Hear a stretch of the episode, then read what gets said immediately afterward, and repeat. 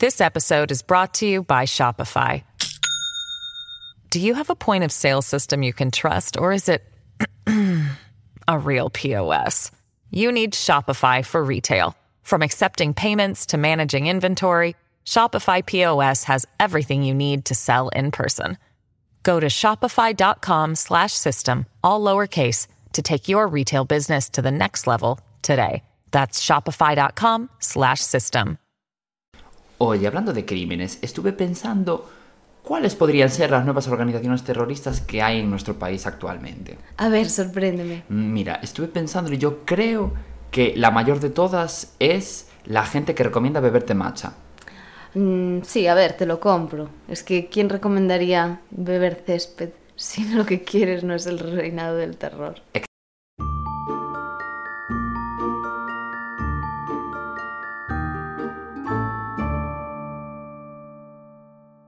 Muy buenas, yo soy Yayo Y yo soy Coral. y estáis escuchando Sofá, Manta y Crimen, el mejor podcast que jamás hayas escuchado. Impresionante, espectacular. Tus oídos no van a dar crédito de la maravilla que van a escuchar. La elegancia hecha por... Vale, vale, vale. ¿Qué está pasando aquí? ¿Qué pasa? O sea, me estás diciendo que todas las semanas pones pingando nuestro podcast, casi diciendo que si buscas basura en Wikipedia te sale nuestra foto y ahora de repente dices que es maravilloso. Es que lo estuve pensando y yo creo que si decimos que nuestro podcast es impresionante todo el rato, igual sugestionamos a la gente, en plan para que piense que somos super guays. Ah, vale, entiendo, que tu objetivo es manipular el cerebro humano. Eh, Claro, como marcarme un Selena Gómez. Ah, con lo de fake it until you make it. Eh, Exactamente. Vale, sí, me encanta, me encanta la estrategia. Pues, pues nada, esa es mi estrategia.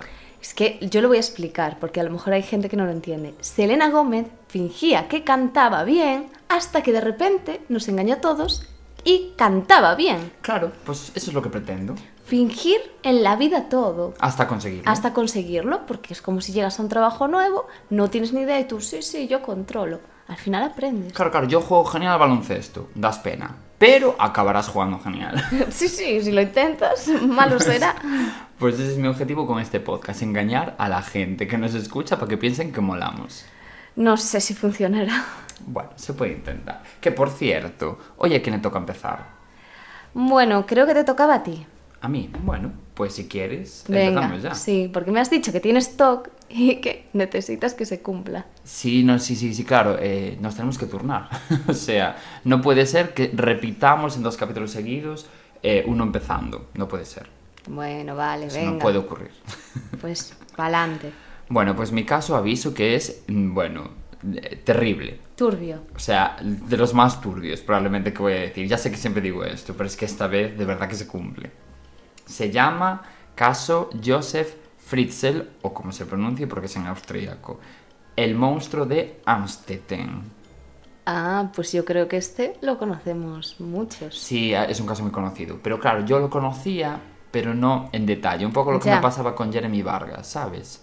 Sí, es que a mí me gusta escuchar también casos que ya conoces porque, bueno, cada persona lo cuenta diferente y aparte como que hay detalles de los que te olvidas y luego te sorprendes. Exactamente. Bueno, pues allá vamos. Joseph Fritzl es el protagonista de mi caso, ¿no? Eh, nació en Amstetten, que, bueno, es un pueblo de Austria y su historia es un poco compleja. Así que voy a contarte un poco su infancia, porque ya sabes que a mí me encanta contextualizar las cosas. Sí, no, y a veces está bien conocer la infancia de esa gente. Sí, sí, sí, sí, sí. Además, mm, es- es muy interesante, ya verás. Joseph fue abandonado por su padre en 1939, en mitad, casi, bueno, mitad no, justo al principio de la Segunda Guerra Mundial, cuando tenía solo cuatro años. Su padre, de hecho, murió, bueno, a los pocos años, en 1944, después de luchar como soldado en, en- en la susodicha Segunda Guerra Mundial. Vale. De esta forma, Joseph se quedó solo en casa con su madre, porque era, bueno, era hijo único. María Fritzl se llamaba la madre. Vale. Evidentemente su madre la- eh, lo crió sola y aquí empiezan a pasar ya cositas porque resulta que esta señora abusaba tanto física como verbalmente de Joseph. Incluso se sospecha que pudo haber abusado sexualmente de él alguna vez, pero bueno, eso no está confirmado. Bueno, vale. O sea que ya empezamos mal. Sí. Bueno, como te puedes imaginar, esto provocó que la infancia de Joseph fuera un absoluto infierno y que además la relación entre él y la, y la madre eh, fuera súper tóxica, es decir, una relación de como de amor-odio que, mm, bueno, ya bastante me parece teniendo en cuenta las cosas que pasarían en esa casa. O sea, que no fuera de odio-odio, porque quiero Sí, decirte. sí. Bueno, Joseph temía a su madre más que nada en el mundo y la madre le decía cosas como satán, inútil, criminal, todos los días. Y le ponía prohibiciones absurdas, así sin sentido, tipo, pues de repente no, no podía practicar deporte ni tener amigos, por ejemplo. Madre mía. Como te puedes imaginar, esto a Joseph eh, le hizo desarrollar bueno, una personalidad fría y, y violenta, ya que tiene, claro, normalizados esos comportamientos desde súper pequeño. Aunque bajo una apariencia bastante tranquila y serena, o sea, tú lo veías y parecía un señor más del montón, o sea, no, no te lucía eh, frío y calculador ni nada así, ¿sabes? Ya, como que intentó llevar una vida normal y pasar desapercibido. Bueno, más bien pasar desapercibido. Ahora, lo de llevar una vida normal, ya opinamos distinto. Vale. De hecho, fue al colegio y todo, y fue, bueno, súper buen alumno, ¿eh? Ya unos años después estudió ingeniería mecánica y tecnología electrónica. Y también trabajó como electricista, director de una empresa que fabricaba hormigón y como representante de una factoría danesa de, bueno, de construcción de tubos de hormigón. Que claro, me parecía súper relevante contar todo esto, bueno, por una movida que ya entenderás después. O sea, no es que de repente... Sí, ya sé por lo que lo dices. Claro, que de repente no es que me diera por contarte el CV de este señor porque me lo hayan contado en LinkedIn. Ya. ¿Sabes? Ya. Después de terminar los estudios, Joseph se marchó a Linz, que bueno, era una ciudad de Austria random, en la que había trabajo de lo suyo. Y allí que se fue el señor, ¿no? Una cosa, que sí que es cierto que lo de la electricidad y todo eso, que sí que lo sabía, pero no sabía que había tenido cargos importantes y que... Pues sí, sí. Jolín, porque al final es, es complejo eso. En esta ciudad llegó a tenerlos, de hecho. Por eso, que al final tenía estudios y tenía Sí, no, formación. y, y en el año en el que estamos hablando, ¿eh? en el 40 y algo, debía de ser esto. y no tienes una vida tan compleja, o sea, eh, eres una persona funcional en el momento que te hacen director de una empresa, No, claro, a ver, sí. por lo menos luego. exteriormente. Claro. Bueno, allí, en esta ciudad, conoció a la que acabaría siendo su mujer, que es Rosemary. Y al poco de casarse tuvo dos hijas y un hijo con ella, con Rosemary. Vale, Bueno, pues aquí puedes decir, oye, pues un señor pues que tuvo una mala infancia y que logró hacer una familia y esas cosas todas, sí, ¿no? sí, total. Pues atención. En esa ciudad en la que se casó con Rosemary, un día Joseph se encontró de repente a una madre joven que salía del trabajo y decidió perseguir, o sea, perseguirla, perdón, disimuladamente durante todo el camino hasta su casa y allí esperó hasta que se hiciera de noche, ¿no? O sea, súper turbio Sí, sí. por su parte. Bueno, cuando se hizo de noche, forzó la puerta de la casa de esta señora y entró hasta su habitación. Y allí, a apenas un metro de la hija de esta mujer que estaba durmiendo, bueno, allí al lado en la cuna, la violó. Oh, no. Después de esto, evidentemente, la mujer puso una denuncia en contra de Joseph, ¿no? Ante la policía. Y fue detenido y condenado a 18 meses de cárcel. Y al salir de prisión, Joseph decidió mudarse con su familia toda de vuelta a su pueblo natal, a Amsterdam, ya que allí nadie sabía de su pasado en prisión. Y además, claro, es que allí no. O sea, quiero decir, estamos hablando del año del que estamos hablando. No había redes sociales, no había internet, no había nada. Nadie se podía enterar de esto. Ya, ya, ya te entiendo. Bueno, pues con todo este contexto en mente, empezamos con la verdadera historia de este señor. ¿Te acuerdas que tuvo dos hijas y un hijo, verdad? Sí. Bueno, pues una de esas hijas, la más pequeña, se llamaba Elizabeth. Y desde el principio esta niña era especial para Joseph. Y tenían, bueno, una relación muy cercana. Joseph adoraba a esta niña. Ya, ya, ya sé por dónde vas. Exacto. Bueno, pues en 1977, cuando Elizabeth tiene solo 11 años, Joseph comienza a abusar sexualmente de ella. Hasta este momento, sin penetración. Pues porque el señor decía, uff, no, eso ya me parece pasarse. Entonces, claro, le le hacía tocamientos, cosas así, pero mm, no penetración. Dios. Pero bueno, poco a poco, Joseph empieza a fantasear con lo que él mismo llamaba, entre comillas, el fruto prohibido. Que te puedes imaginar qué significa. Señor, deje en paz a su hija. Es que madre mía. Eh, combinaba tocamientos con detalles como dejar revistas pornográficas a lo largo de la casa a modo de insinuación con su propia hija. Y así pasaron los años y Elizabeth sufría cada vez más abusos en silencio. Todo ello hasta el verano de agosto de 1984, cuando Elizabeth decide plantarse. Es Ah, bueno. sí, sí, es decir, ¿Cuántos años tenía de aquellas? Pues a ver, déjame calcular. Si en el 77 tenía 11 años, pues 18. Ah, o sea, abusó de ella hasta los 18. Claro. Vale. Bueno, eh, evidentemente Elizabeth ya estaba hasta el coño. Y así que se enfrenta a su padre y le dice que ha decidido marcharse de casa. Que le recrimina los abusos durante los últimos años y le dice que se muda a casa de una, bueno, de sus hermanas mayores, ya que todas ellas ya estaban emancipadas. Bueno, muy bien, Elizabeth. Sí, sí, lo hizo ¿Y solo lo hizo con esa niña? Solo lo hizo con Elizabeth, sí. Vale. El miedo en este momento se apodera de Joseph, ya que además del propio pánico a que pudiera revela- revelar todo lo que había pasado bajo el techo de esa casa, podría Ya. además perderla para siempre. Y claro, recordemos que estaba obsesionado con ella. Dios. Así que el 29 de agosto de, mi- de- de ese año, de 1984, eh, cuando Rosemary, es decir, la madre, Sí. está fuera de casa, Joseph secuestra a su hija durmiéndola con un trapo, bueno, empañado en cloroformo. Sí, a ver, yo conocía el caso, pero hay detalles que ya digo se me escapan. Claro. Bueno, pues después de dormirla, la lleva a rastras hasta el sótano. Y, bueno, ahora explico lo que hizo con ella, pero antes de eso te voy a contar una cosita que aún no te había contado. Resulta que, mm, recordarás cuando te dije antes que este señor había estudiado ingeniería mecánica, ¿no? Vaya saltos Sí, temporales, ¿no? sí, ya verás, ya verás. Vale. Bueno, pues resulta que con estos conocimientos construyó un sótano que en realidad, bueno, pues resulta que acabaría siendo una auténtica mazmorra y cámara de torturas. Un sótano en su casa. Exactamente. De hecho, antes del secuestro de su, de su hija Elizabeth, atención, Joseph había practicado con su madre. Y dirás, ¿cómo? Bueno, llegó a confesar que le devolvió todos los maltratos a los que había sido sometido a su madre, humillándola y pegándole hasta que murió en 1980. Dios. Es decir, cuatro años antes del, bueno, del secuestro de Elizabeth, ¿no? Y la encerró, tapió con ladrillos las ventanas y se convirtió en el carcelero de su propia madre.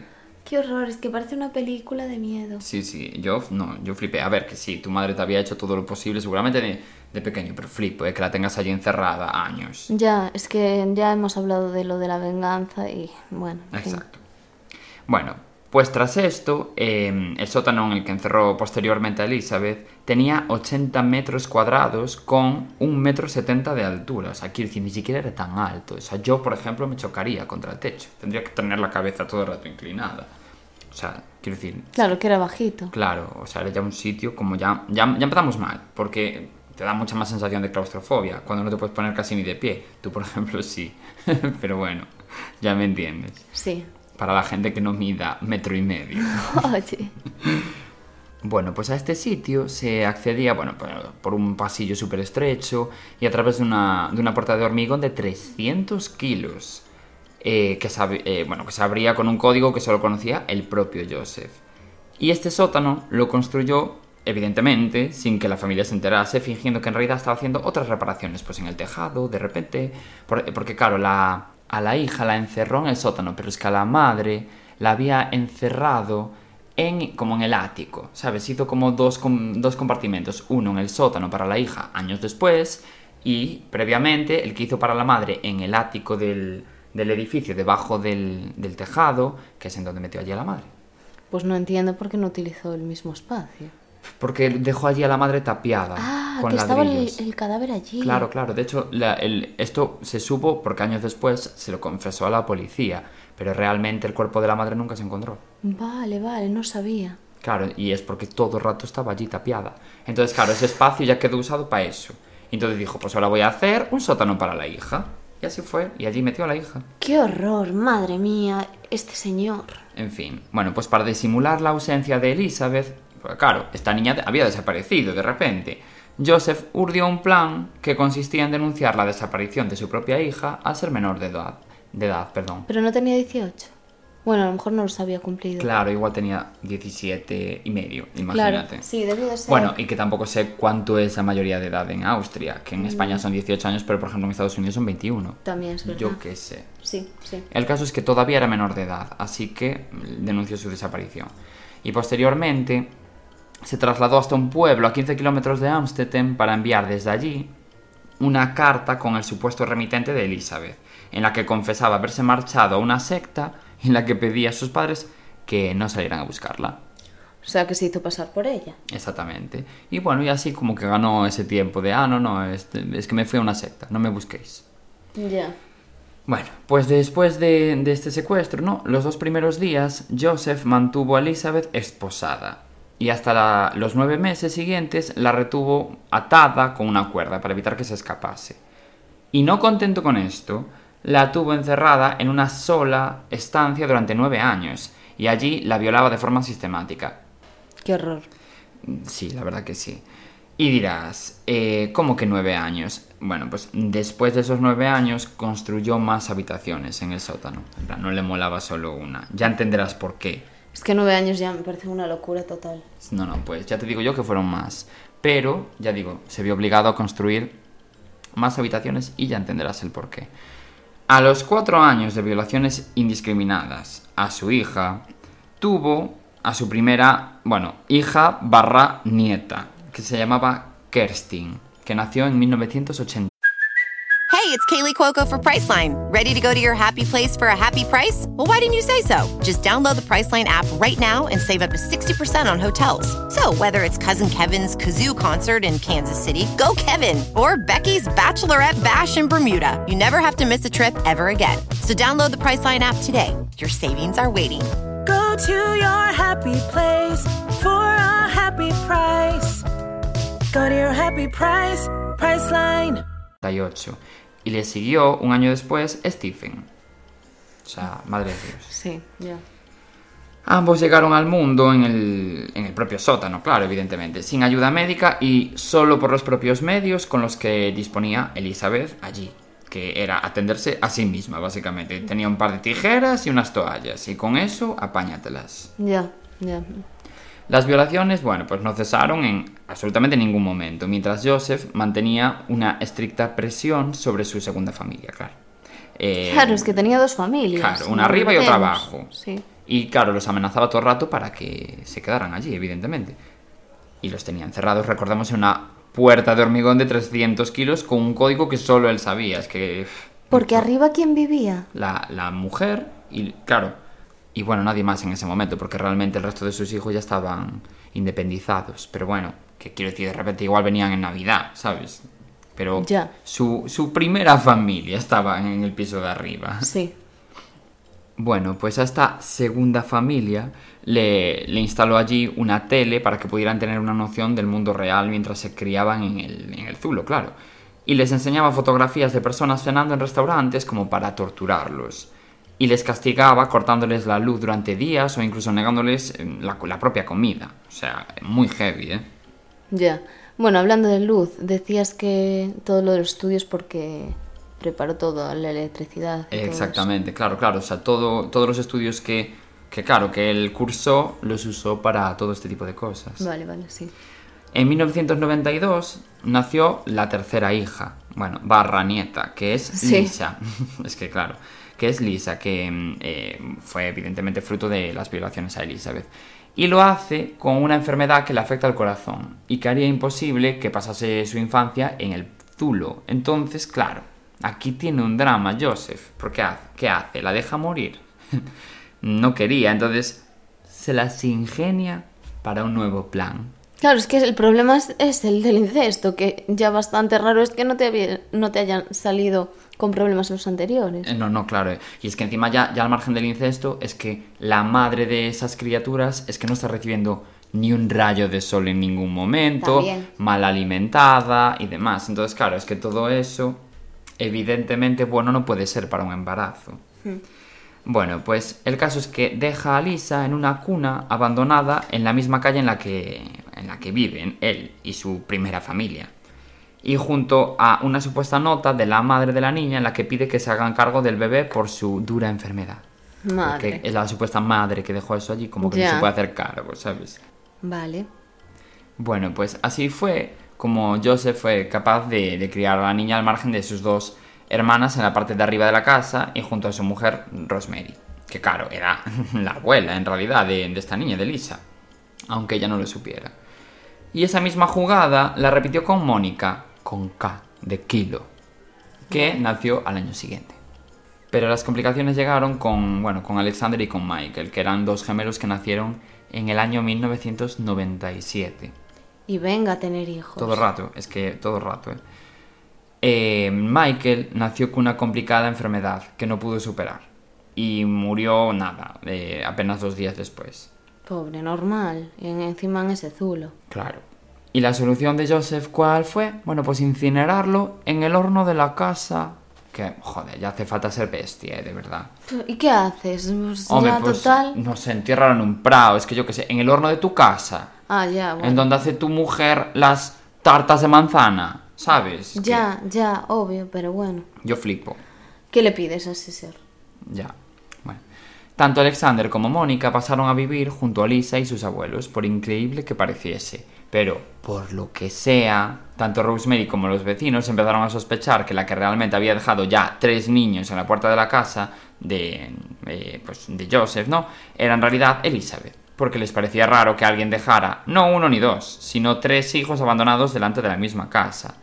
Y claro, recordemos que Elizabeth supuestamente estaba en una secta, entonces, bueno, podría tener sentido. Y Joseph en ningún momento negó esto, porque en realidad le convenía que pensaran eso, porque si no, era un poco raro. ¿Y entonces cuántos hijos tuvieron en total? Ahí yo voy, ahí yo voy. Espérate, que aún no llegué ahí. Esta situación habría sido seguramente distinta en realidad de, bueno, de saberse los antecedentes de Joseph, eh, de no ser por un pequeño detalle. Y es que en la legislación austríaca cualquier registro penal desaparece a los 15 años de cometerse el delito. Tampoco te ibas a imaginar algo así, ¿eh? No, pero bueno, si, si la gente supiese que este señor ya había violado a una señora hace X número de años, pues igual los vecinos habrían sospechado de, Buah, pues igual violó a, a otra mujer y esos son tres hijos de esas violaciones. ¿Sabes lo que te quiero decir? Sí, que ya sospechas más de él, pero claro, bueno, no sé. pero nada se sabía, entonces, bueno. Ya. Después de esto, un nuevo niño nació, Félix, y que fue el último en nacer, y como sus hermanos más mayores, le tocó pasar su infancia en el sótano. Madre mía, pobres niños. Porque claro, Joseph ya le pareció un canteo. Dijo, mira, ya dejé tres arriba, cuatro igual no cuela. Hombre, Entonces, bueno, en total tenemos tres hijos en el Zulo, otros tres arriba viviendo con Rosemary y uno que murió al poco de nacer. Siete en total. tuvo siete hijos con la pobre chica. Más los tres que él ya tenía, que tenía dos hijas y un hijo. Es verdad, Claro, diez hijos en total. Dios. Bueno, siete de los cuales son también nietos. Es que, Ya, ya, no son hijos Exacto. realmente. Es que es muy fuerte. Muy fuerte. Bueno, los dos hermanos eh, mayores, Kerstin y Stephen. ¿Esos eran los que se habían independizado? No, no, no, los mayores dentro de las violaciones. Ah, bueno, o sea, vale, los sí. dos, los dos eh, mayores del Zulo. Sí. Bueno, pues estos dos sufrían de, de, bueno, de enfermedades constantemente debido a la delicadeza de su sistema inmunológico. Porque claro, piensa que ambos pasaron hasta 19 años en una habitación de 80 metros cuadrados, escondida detrás de una estantería y sin recibir apenas luz solar. Pero ya tenían 19 años. Sí, sí, sí, o sea, es que tú piensas que ya habían pasado un mogollón de años. O sea, tú piensas que, por ejemplo, el último hijo, Félix, es del año 1998. Entonces, claro, realmente ya, ya habían pasado un mogollón de años. Piensa que a ella la encerraron a Elizabeth en el 84. Ya. Bueno, pues llegó un punto en el que el cuerpo de Kerstin se resintió tanto que comenzó a dar señales de un fallo multiorgánico. O sea, la niña. Claro, la, la- la mayor de las encerradas en el zulo. Vale. Y eh, Elizabeth, evidentemente aterrada, convenció a Joseph de que la llevara a un hospital. Y le escondió a esta, a la niña, una nota de auxilio entre los pantalones, que bueno, ya no era tan niña, tendría igual 20 años, pero bueno, Ya, me entiendes. El caso es que los médicos indujeron a Kerstin en un coma y encontraron el mensaje, claro, en- entre la ropa y alertaron a la policía. Menos mal. Menos mal. Y en ese momento, eh, bueno, empezaron a buscar eh, a Elizabeth, que por todas partes, que claro, llevaba desaparecida en realidad desde 1984. Porque vale, sí había dejado esa nota y eso quedó ahí y punto. Pero la denuncia por desaparición estaba puesta, que la, la puso el propio Joseph. Ya, ya, ya, ya. Entonces, bueno, ese caso estaba archivado, digamos, pero, pero existía ahí. El caso es que ya estábamos en el año 2008 cuando esto ocurrió. Para que te hagas una idea. Es decir, habían pasado ya 24 años. Y de- Pobre. Es que es muy heavy. Y de hecho, Elizabeth tenía ya 42 años. Claro, que ya eres mayor, ya eres una persona súper adulta. Claro, es que pf, tenía 10 casi 18 cuando la encerró. Es que ya su hija tenía más años que Elizabeth cuando fue encerrada. Ya. Es muy fuerte. Bueno, la noticia saltó en los telediarios y llegó a la televisión con la que Elizabeth pues llevaba entreteniéndose más de 20 años, esa que le había comprado eh, Joseph. Madre mía, que tuvo que ver todo ahí. Claro, y cuando vio esto, volvió de nuevo a insistir a Joseph en que le dejara ir el- al médico, pero en este caso a ella. En plan, como que ella necesitaba ir, se encontraba fatal, no sé qué. Y claro, Joseph aún no había visto el telediario. Ah, Entonces, vale. Ya me parecía raro. Claro, claro, claro. Entonces, pues le coló. Eh, cegado por, claro, la confianza eh, y por las ganas en realidad ocultas que tenía de unificar a sus dos familias, porque claro, él decía, "Uf, pues si de repente ahora aparece Elizabeth en el hospital, pues igual puedo convencerla para que no diga nada y unificar a todo el mundo en, en la primera planta. ¿Sabes lo que te quiero decir? Pero señor, está usted muy mal.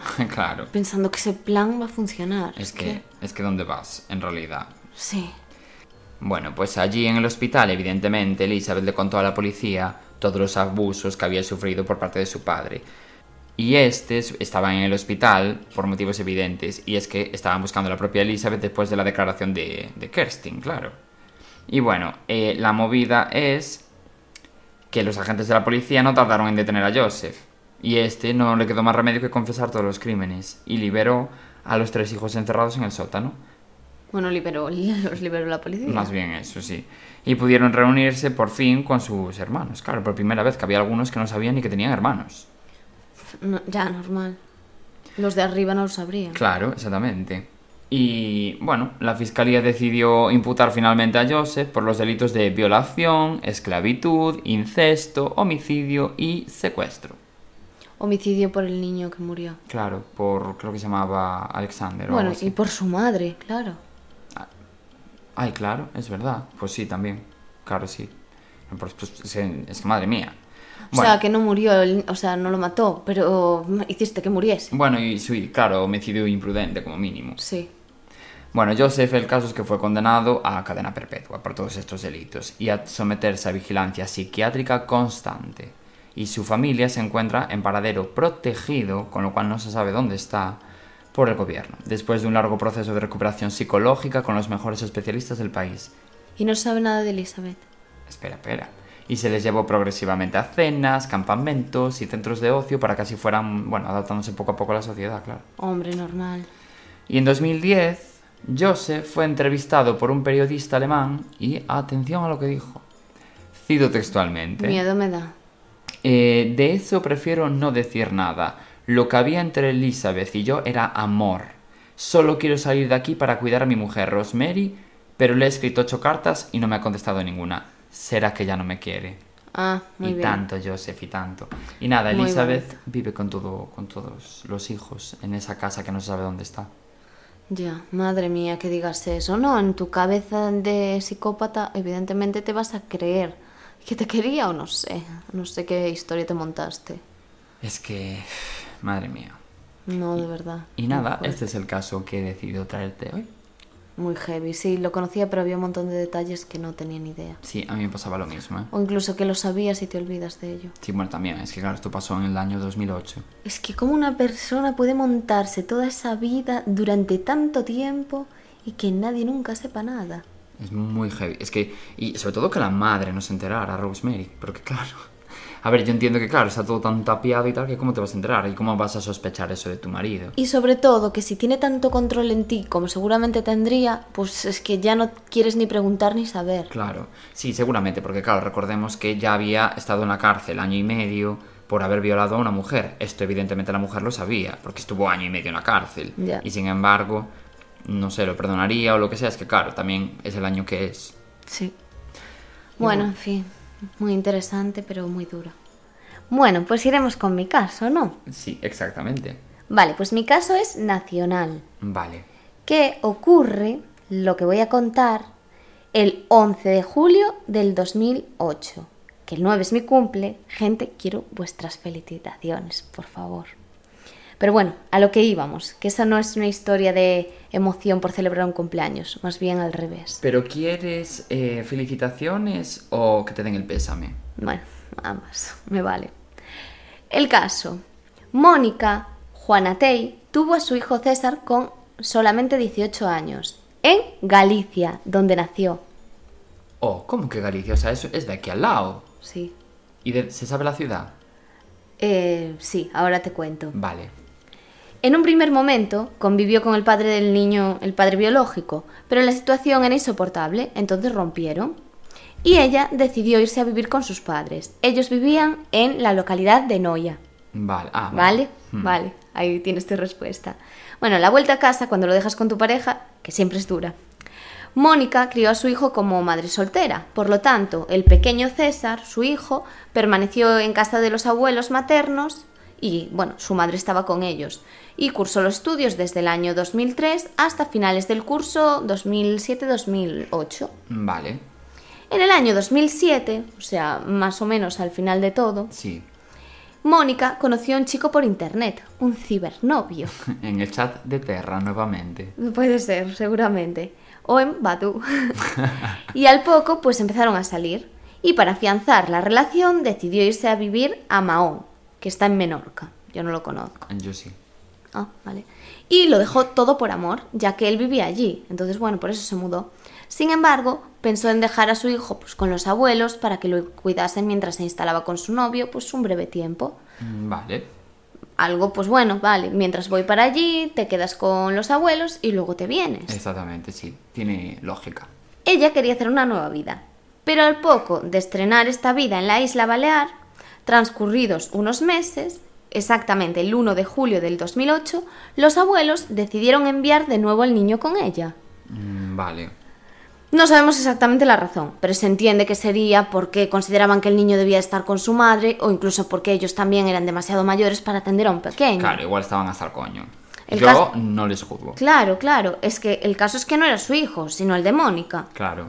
Se entiende, o sea, se entiende la decisión de los abuelos, ya que no es su responsabilidad. Exactamente. Pero bueno, aquí es donde empieza todo a torcerse de un momento a otro, pero exagerado. Si todo te parecía que iba bien y estaba siendo razonable, nada que ver. Cuando Mónica de repente se entera que sus padres han metido a César en un avión con destino a Menorca, cuando te decía, en julio de 2008, Vale. Incluso habían trasladado el expediente escolar a la localidad, en el sentido de, bueno, pues ya te haces cargo tú de él porque tienes a tu pareja y tu vida allí, y no nos corresponde a nosotros. Pero ¿qué pasa? Que, atención, Mónica nunca le había contado a su nueva pareja que tenía un hijo de 8 años. O sea, le dijo que era madre soltera, solo que sin la palabra madre. en serio. Exactamente. Entonces, ella decidió elaborar el plan perfecto, o más bien lo que ella consideraba perfecto. Sí, que veremos. Veremos si es igual de. O sea, si tenemos la misma opinión, Juana Tey y yo. Exacto. Pues ella le contaría a su novio que un sobrino suyo venía a pasar una temporada con ellos. ¿Qué Ah. te parece? Y esa temporada no sería de por vida, por casualidad. Pues no, le dijo que solo serían 10 días, se lo prometió. Y para que todo saliese bien, incluso obligó a su hijo a llamarla tía, así para que nadie descubriese el engaño. Vale. No, O sea- no hay fallas en ese plan. No, le pareció un planazo en el que nada, absolutamente nada saldría mal. No, la verdad que no, Mónica. No le veo fisuras. Nada. Bueno, ¿qué pasó? Que evidentemente, pasado ese plazo, cuando se cumplía el décimo día, Mónica le comentó a su actual pareja que el niño ya se había ido. Oh, ¿y el niño se había ido de verdad? Se había ido. La dura realidad era otra. La madre le dio un baño a su hijo y lo ahogó porque estaba agobiada con la situación. Madre mía, no lo vi venir. Es que es muy heavy. Metió el cadáver en una maleta roja y de unas dimensiones de 80 por 60 con las cuatro cosas que traía el niño de Galicia. Un estuche, un cómic, varios cromos, rotuladores, algo de ropa. Se subió en el coche y lo abandonó en una zona poco transitada en medio del monte. Madre mía, po- pobre niño, Dios. Sí. ¿Y qué pasó? Pues adiós César, ni rastro de él. O eso pensaba su madre, claro. Claro. Bueno, pues resulta que Mónica a todo su entorno, a su pareja y a cualquiera que le preguntase, les contó que su sobrino, claro, no, claro. efectivamente, había vuelto a Galicia con su familia y siguió pues con todas estas mentiras durante dos años. O sea, hablaba con los familiares y amigos por internet como si fuese César el que estaba hablando. O sea, me estás diciendo que, por ejemplo, los abuelos en dos años no supieron de ese niño y ella venga a fingir que seguía vivo y tal. Y luego por otro lado, a la gente de Menorca le decían que era su sobrino. Sí. Y que se había ido a Galicia. Sí. Joder, bueno, pues flipo. Y en Facebook se hacía fan de los cómics que le gustaban a su difunto hijo. Ah, vale, sí, de One Direction también de repente. Para mantener la mentira, pues en el Facebook se estaba haciendo pasar todo el rato por su hijo. Madre mía. Incluso, que me decías de los abuelos, ellos le enviaban regalos de cumpleaños y de Navidad que evidentemente pues se los quedaban. No, claro. Y Mónica, a los padres de ella, les contó que César había hecho la primera comunión en noviembre del 2008, cuando ya llevaba un año muerto y abandonado en la maleta. O sea, imagínate, para ella se trataba del crimen perfecto. Aún así, le dijo también a su pareja que sus padres habían muerto, para romper pues completamente con todos los lazos familiares. Ah, claro. Eh, ya digo, no, no tiene fisuras el plan. O sea, ¿en serio piensas que de por vida vas a poder mantener una mentira? En plan, en algún momento te iban a pillar. O sea, en algún momento, ya pasando me parece que durará dos años. Sí, sí, pues así pasaron dos años con normalidad. Su pareja, su trabajo y el niño pues olvidado. Y la madre pues eso. eh, lo ocultó todo. Y nadie llegó ni siquiera a denunciar la desaparición. O sea, para ella todo salió genial. Hmm. Hasta que, evidentemente, como te decía, dos años después, dos hombres se encuentran la terrible escena. Un niño muerto en una maleta. O sea, se encontraron la maleta. Dios, Sí. ¿te imaginas? De repente encontraste una maleta, la abres y encuentras eso. Sí. Pues mira, la maleta estaba de pie, abierta, y alguien la había descubierto antes, o era esa era la sensación que tenía el chico que la encontró. Nando Torres se llamaba, uno de ellos. Bueno, claro, es que si estaba abierta. Es que era raro. Él fue quien encontró todo, que estaba con su hermano cortando leña en la finca de su madre, el 23 de noviembre del 2010, que fue cuando lo encontró. Vale. Y cuando él se distanció unos metros para ver pues el barranco, pues estaba ahí la maleta. Él dijo, ya anochecía y cuando estaba llegando vi esa maleta, estaba de pie, lo cual ya me extrañó, porque la arrojaron desde la carretera a unos 8 metros y es casi imposible que se quede derecha. Por eso Nando cree que alguien la había visto antes, posiblemente cazadores con sus perros, pero que no dijeron nada. Es que igual se, se asustaron, vete tú a saber. O igual no deberían de estar ellos allí. Y dijeron, uff, por si acaso no vamos a decir nada, que si no van a decir, ¿qué hacíais aquí? Sí, y además otra cosa que le hacía pensar en esa hipótesis es que la maleta tenía tres cortes que le habían hecho como para comprobar si había algo en el doble fondo. Pero ¿cómo se te ocurre no Joder, avisar? Me da igual, llamas en, en número oculto, se lo dices a alguien, Sí, lo que sea. lo que sea. Que a ver, no sabemos si es cierto, pero todo parecía indicar que sí. No, a ver, ¿y quién le hizo? A ver, bueno, pudo haber sido un animal, sí que es verdad, pero a ver. No, porque tenía tres cortes en el fondo. claro, no, no pero sé. pudo haber sido una garra de un lobo, yo qué sé. No sé, él tuvo esa sensación, no lo sabremos nunca. Eh, y además estaba la cremallera algo abierta y él dijo que solo tuvo que separar un poco las dos partes y que enseguida vio la cabeza que sobresalía. Dios, qué horrible. Pero al principio ni se le pasó por la cabeza que fuera alguien asesinado. Pero bueno, llamó a su hermano y le dijo que fuese porque había algo muy importante. Su hermano Miquel, que tenía conocimientos en excavaciones arqueológicas, se dio cuenta que era el cráneo de un niño. O sea, tenía pelos y huesos y papeles por allí.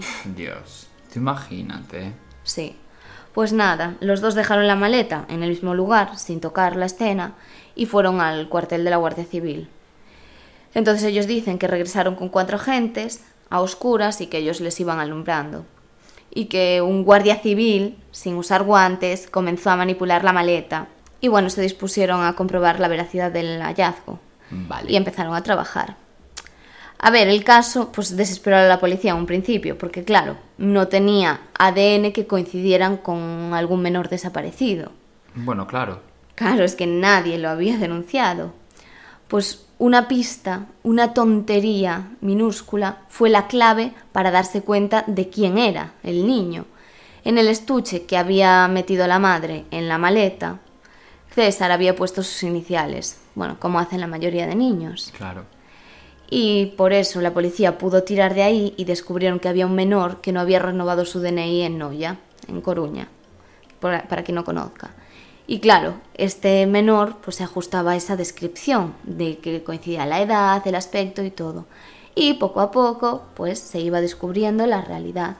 Entonces la policía decidió contactar con los abuelos, quienes dijeron que el niño pues vivía con su madre en Mahón. O sea, claro, los abuelos sin saber nada. Entonces la policía contactó con Mónica, que César les dijo que vivía con sus abuelos y su padre en Galicia. O sea, unos Claro. decían que vivía con uno y otros decían que vivía con otra. ¿Cuál era la realidad? Entonces, bueno, los hermanos fueron a declarar, pero lo hicieron por separado cuando ya estaba todo resuelto, porque ya, ya no tenía mucho sentido, porque ya se sabía ahí, la policía ya sabía quién había sido. Ya era un canteo. Sí, de hecho ellos dieron los nombres de los cazadores que acudían a la zona, pues por si lo habían encontrado antes, porque eso es delito. Hombre, es que a mí eso me parece muy heavy. Claro, pero bueno, que no llegó a contactar la policía con ellos nunca, porque Mónica Juana Tey ya confesó el crimen. Entonces, bueno, como que lo dejaron más a un lado. Entonces, la madre, nada más ser detenida, contó a la policía que se había encontrado a su hijo muerto en el año 2008, o sea, dos años antes de esto, y que por miedo lo había ocultado. Pero ¿qué pasa?